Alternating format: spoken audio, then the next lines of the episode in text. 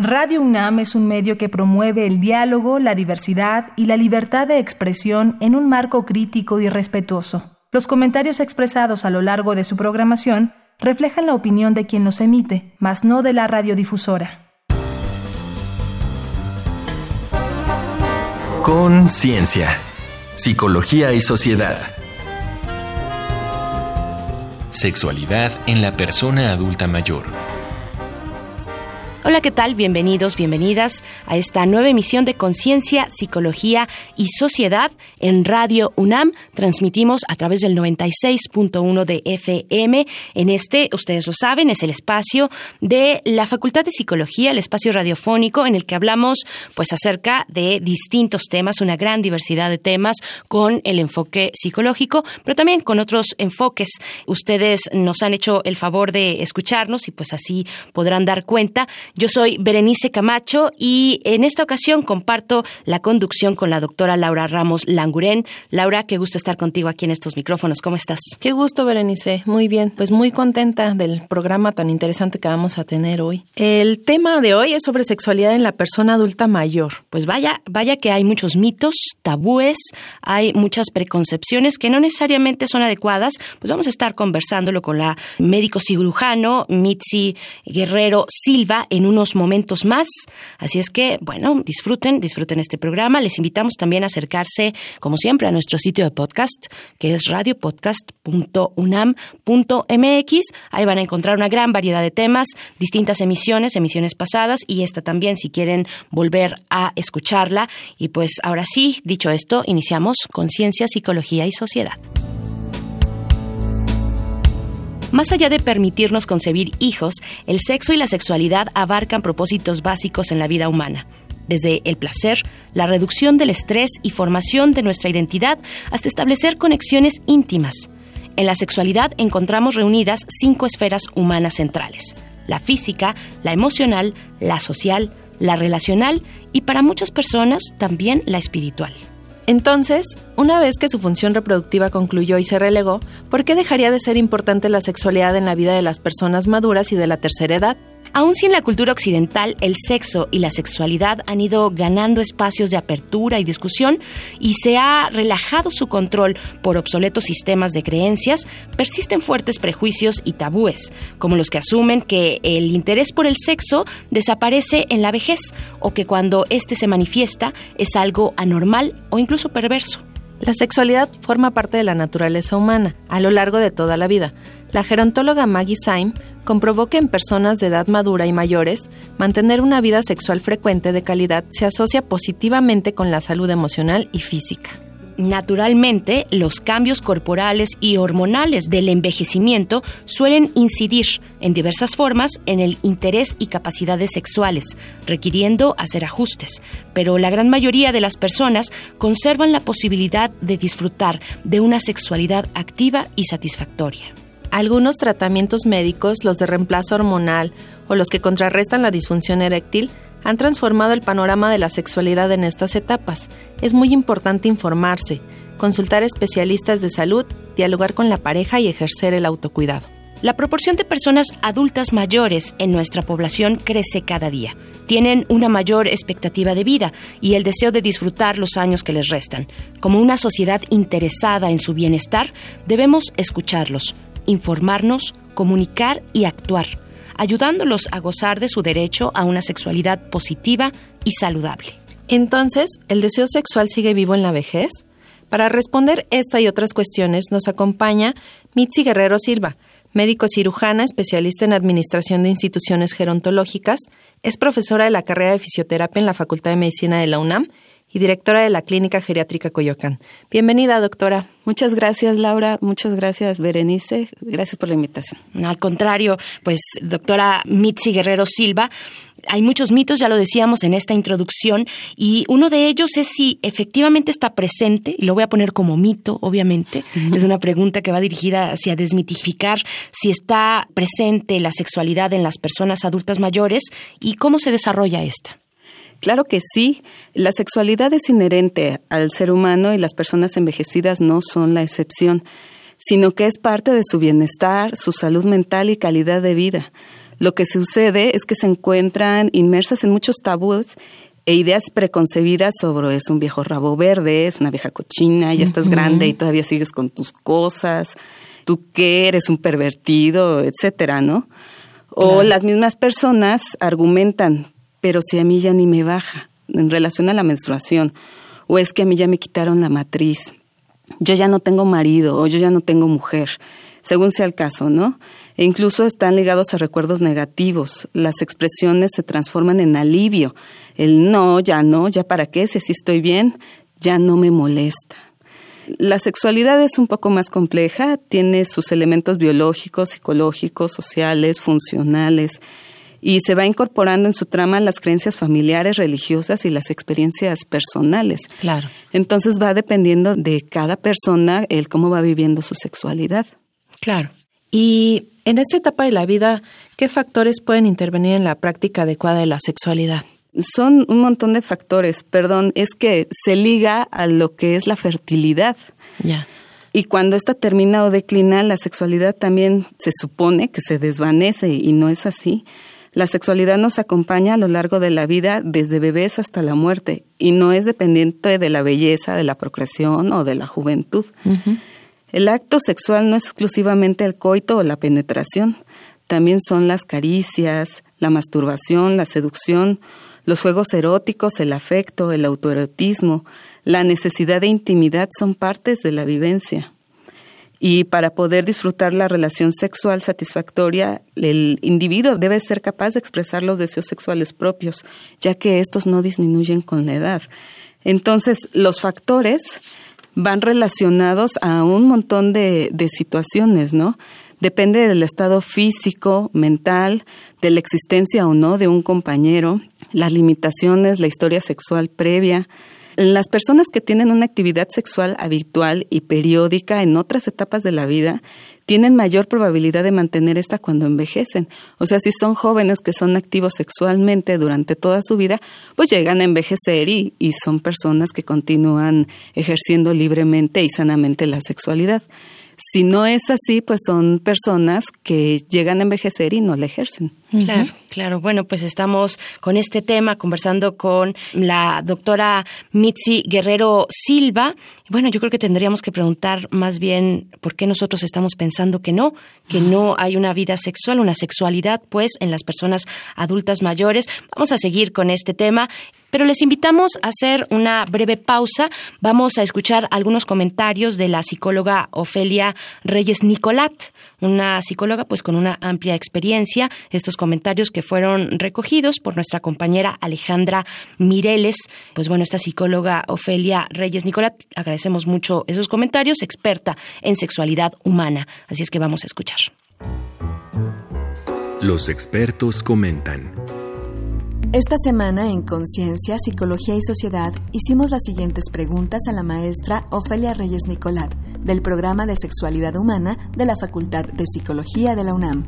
Asumiendo que la salud no lo impide, ¿puede la persona mantenerse sexualmente activa toda su vida o hay alguna edad en que se pierde inevitablemente el interés en la sexualidad? ¿Qué obstáculos enfrentan los adultos mayores para ejercer plenamente su sexualidad?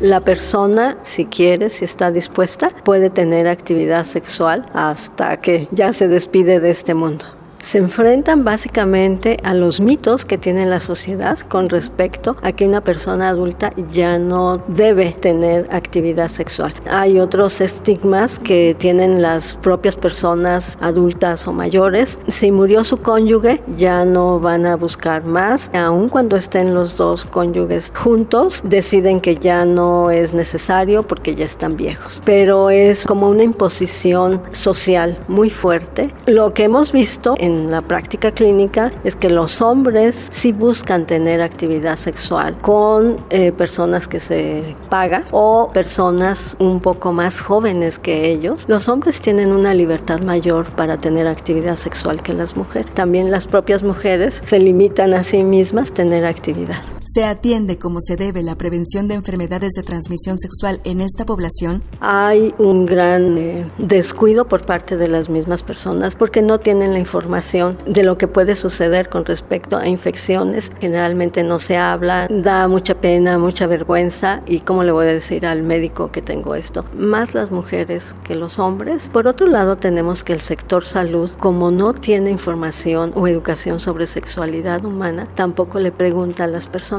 porque creen que van a invadir su privacidad. Las mujeres, una vez que se termina esta capacidad reproductiva, hay un mito en la sociedad que se dice, ya no soy mujer. Como ya no soy mujer, esta parte de los genitales está cancelada, tanto a nivel físico, mental, emocional y afectivo.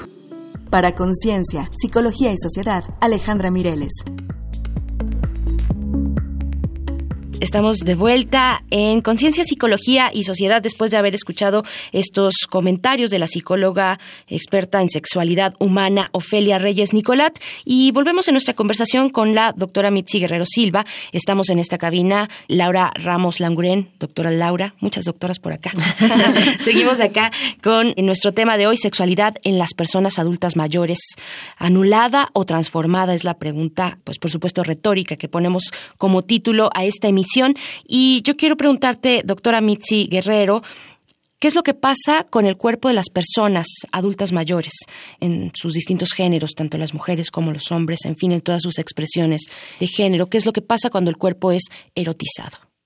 Sí, mira, en las mujeres hay una disminución de la función ovárica y esto se traduce en que la excitación es más lenta. En una mujer joven le lleva 15 a 20 segundos lubricar la vagina y en una adulta mayor puede llevarla hasta cinco minutos.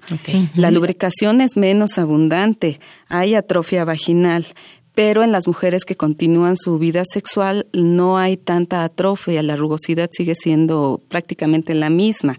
La erección del pezón en la fase de excitación es similar al de las jóvenes. También hay erección de clítoris durante el acto sexual. Sigue habiendo orgasmo, sigue habiendo todas las fases de, de la excitación, la meseta, orgasmo y resolución. Puede producirse un poco de irritación mecánica entre la uretra y la vejiga después o durante el coito que se soluciona al ir a orinar de manera inmediata. Hay debilitamiento de la musculatura vaginal y la zona perineal, por lo que pueden haber un orgasmo doloroso. No en todas, suele suceder, mm. pero no es forzoso, no es en todas. Lo que sí es que continúa la sensación de placer y eh, existe la liberación hormonal de oxitocina, endorfina, dopamina. Y esto pues nos sirve para disminuir la depresión y la ansiedad en, las adultas mayores. Y en los varones se llega a presentar lo que es el climaterio masculino, no en todo, solo en un 5%. Hay cansancio, falta de apetito o disminución del deseo sexual, pérdida de la potencia, irritabilidad y falta de concentración. Esto es por la disminución de la testosterona. Insisto, no es en todos. Mm. Lo que sí es que necesitan más tiempo y más estimulación directa para tener una buena erección. Estas son menos firmes que cuando eran jóvenes, se reduce la cantidad de semen y disminuye la intensidad de eyaculación. Por lo general se observa una menor necesidad física de eyacular. Esto quiere decir que pueden tener las relaciones sexuales sin forzosamente eyacular, que es lo que no sucede en los varones jóvenes, ¿no? Que tienen una necesidad imperiosa de, de terminar y en ellos no. Y el periodo refractario se prolonga. Lo que sí en ellos pueden tener una angustia anticipatoria por el desempeño sexual, porque no es el mismo desempeño que tenían cuando eran jóvenes. Entonces llegan a esta edad desconociendo esta información y piensan que algo está mal con ellos, ¿no? Claro. Y eso se traduce en mucha angustia para, para ellos. ¿Y qué enfermedades o problemas de salud pueden afectar la vida sexual de los adultos mayores? De manera general, lo que es la falta de estímulos sexuales, porque ya llegan a tener una vida sexual monótona, la pérdida de atractivos corporales en la pareja, el agotamiento físico, psíquico, esto se puede solucionar con, con las posiciones cómodas, ¿no? Una posición estando los dos acostados, el temor al desempeño, falta de higiene, el sedentarismo, cuando comen mucho y los factores médicos, psicosociales y las enfermedades. Factores médicos pues están la polifarmacia, las patologías crónico-degenerativas, las cirugías como la mastectomía, la histerectomía o la prostatectomía, las barreras físicas como los catéteres, las ondas, la disminución de la movilidad, los cambios en la imagen corporal, los factores psicosociales que son los más importantes. Pareciera que no, pero son los más importantes. No tener pareja, la viudez, la pérdida de la privacidad. Cuando los adultos mayores reciben en sus hogares a los hijos, a los nietos, se quedan sin esa intimidad. El deterioro de la autopercepción, ya no se sienten atractivos, se ven feos, las preocupaciones, pues ya saben, económicas, sociales, que si ya se jubilaron, que si no hay dinero, cuando hay una menor vida social, miedo al ridículo, y varias enfermedades, ¿no? Como la artritis, la hipertensión, la diabetes, las dislipidemias, etcétera. Claro, qué, qué, interesante y qué importante mencionarlo, qué importante tener claridad, una información precisa sobre la sexualidad en las personas adultas mayores, que es nuestro tema en esta ocasión. Vamos a hacer una pausa para escuchar algunos datos complementarios sobre nuestro tema de hoy. Esto es un dato que deja huella.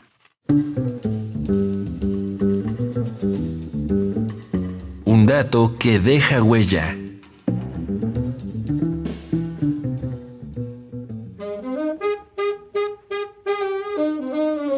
Lee Nasru, O'Connor y otros publicaron en 2016 un estudio sobre la salud y bienestar sexual de hombres y mujeres mayores en Inglaterra, resultados del estudio longitudinal inglés sobre el envejecimiento, con base en respuestas de más de 6.000 participantes de 50 a 90 años. Hallaron que la prevalencia de actividad sexual en esas décadas seguía siendo muy significativa 78% de los hombres y 54% de las mujeres informaron de alguna actividad sexual en el último año. La actividad disminuía con la edad. Por ejemplo, en el grupo de mujeres de 50 a 59 años, tres cuartas partes la informaron, y entre las de 70 a 79 años, todavía más de una de cada tres la reportó. Los porcentajes correspondientes para los hombres fueron de 94 y 59%. Respecto de pensar frecuentemente en sexo, la cifra global para ellos fue de 80% y para ellas de 45%. En cuanto a masturbarse en el año previo, ellas lo reportaron en 16% de los casos y ellos en 44%. Después de los 80 años, aún 17% de los hombres y 7% de las mujeres reportaron masturbarse.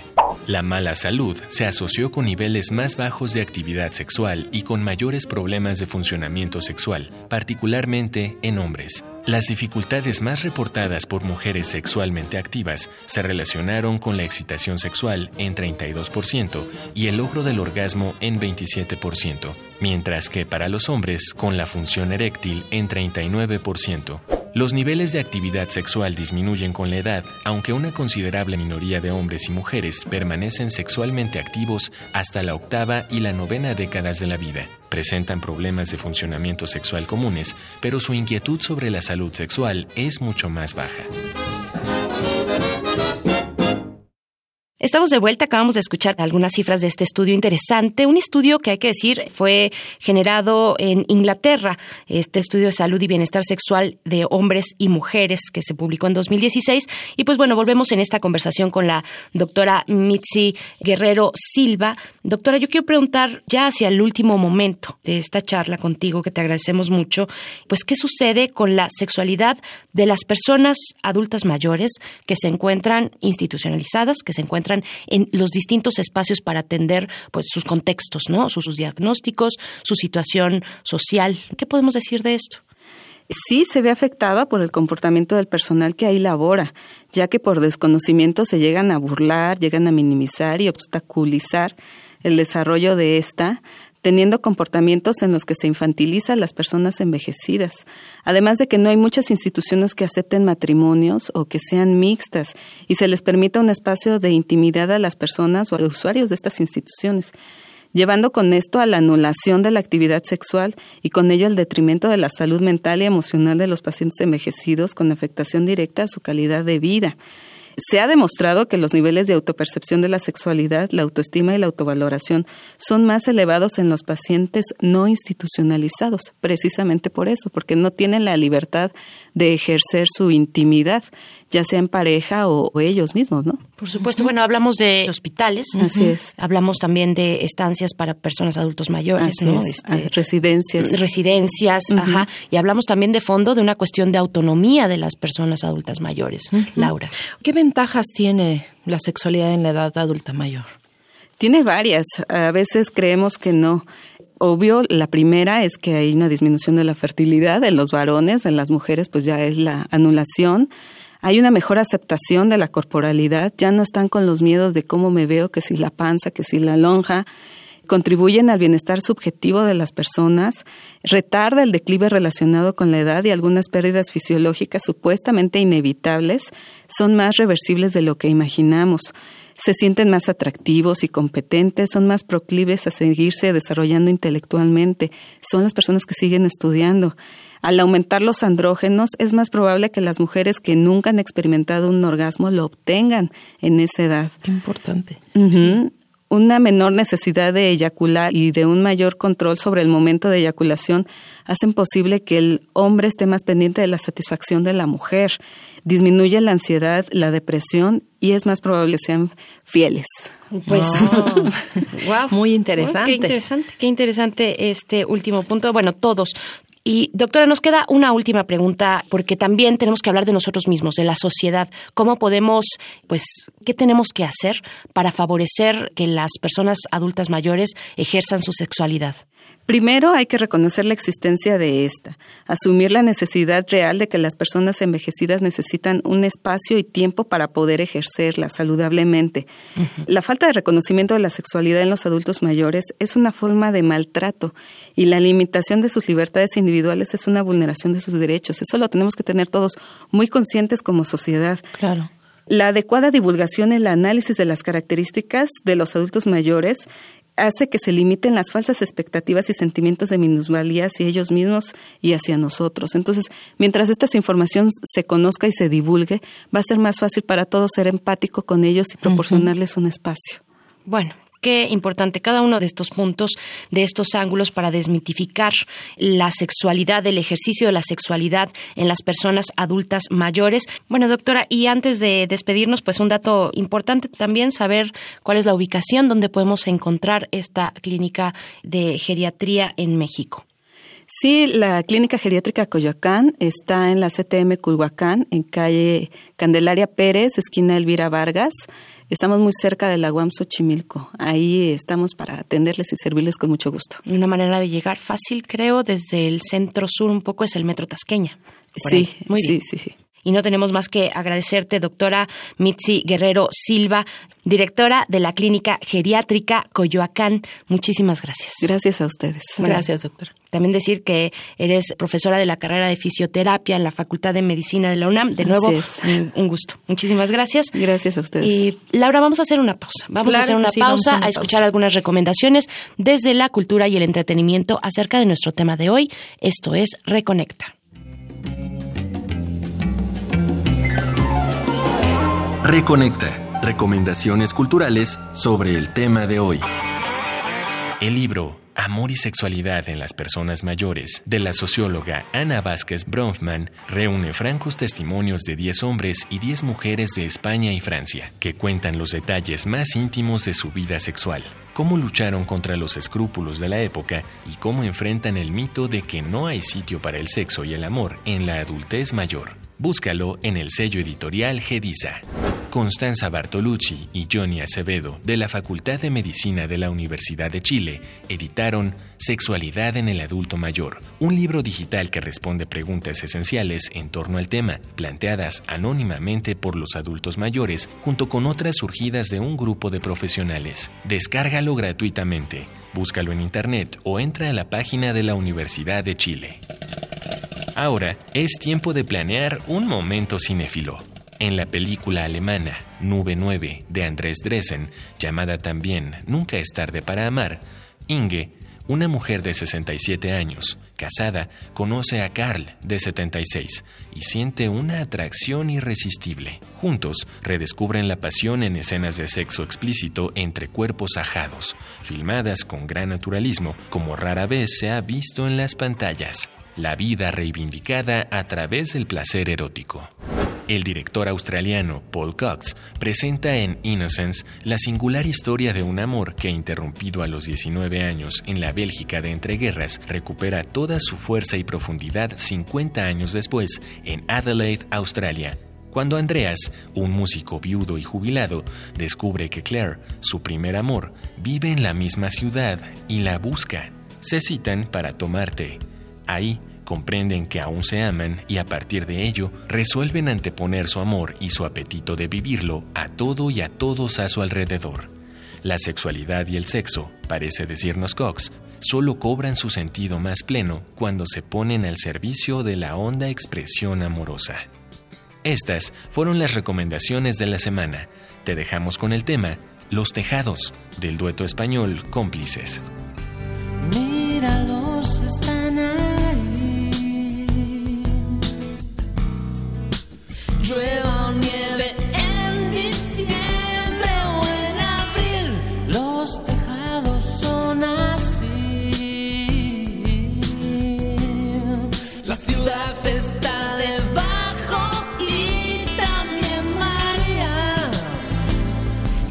desnuda frente al espejo. y se enamora de su cuerpo, María. que me descubre. Bien, pues estamos de vuelta para despedir nuestra emisión, pues no sin antes, doctora Laura Ramos, pues escuchar también tus conclusiones. Claro, Berenice, pues muy interesante retomar este tema porque, como bien decía la doctora, ¿no? La sexualidad es algo inherente a los seres humanos. Y parece que conforme vamos envejeciendo vamos también haciendo a un lado la parte sexual. Y esto se tiene que retomar desde varios contextos, desde aspectos clínicos, desde aspectos psicológicos, desde aspectos sociales, darle esa importancia quitarle esa, esa palabra como de mito, de no existe, de ya no es posible, de quitarle también algunos adjetivos que van a descalificar que pudiera darse la sexualidad en estas personas, como nos mencionaba hace rato la, la doctora también. Entonces, pues tenemos como sociedad mucho que trabajar y tener en cuenta que la sexualidad es parte de, del ser humano y que termina cuando termina el ciclo de la vida. Así es. ¿no? así es. Entonces, como instituciones, pues tenemos mucho que trabajar, dar conocimiento acerca también de no solo las desventajas que existen, de las enfermedades que existen, sino también de las ventajas que hay, ¿no? Lo positivo que nos deja tener una sexualidad sana y libre en repercusiones psicológicas, en repercusiones sociales y en repercusiones de relaciones interpersonales. Importante y no olvidar que obstruir la sexualidad de las personas adultas mayores es también una forma del maltrato. Nos Claro. decía la doctora Mitzi Guerrero Silva. Nos despedimos ya gracias a la Facultad de Psicología, a la producción de este programa. Gracias, doctora Laura Ramos. Gracias a ti, Berenice, también. Y pues nos escuchamos en una próxima ocasión. Quédense aquí en las frecuencias universitarias. Yo soy Berenice Camacho. Nos escuchamos en una próxima ocasión. Hasta pronto. Conciencia, psicología y sociedad. Del otro lado del espejo participaron Marco Lubián, Alejandra Mireles, asistencia de producción, Carolina Cortés, Ana Salazar, guionista, Augusto García Rubio, vinculación e información, producción, Frida Saldívar.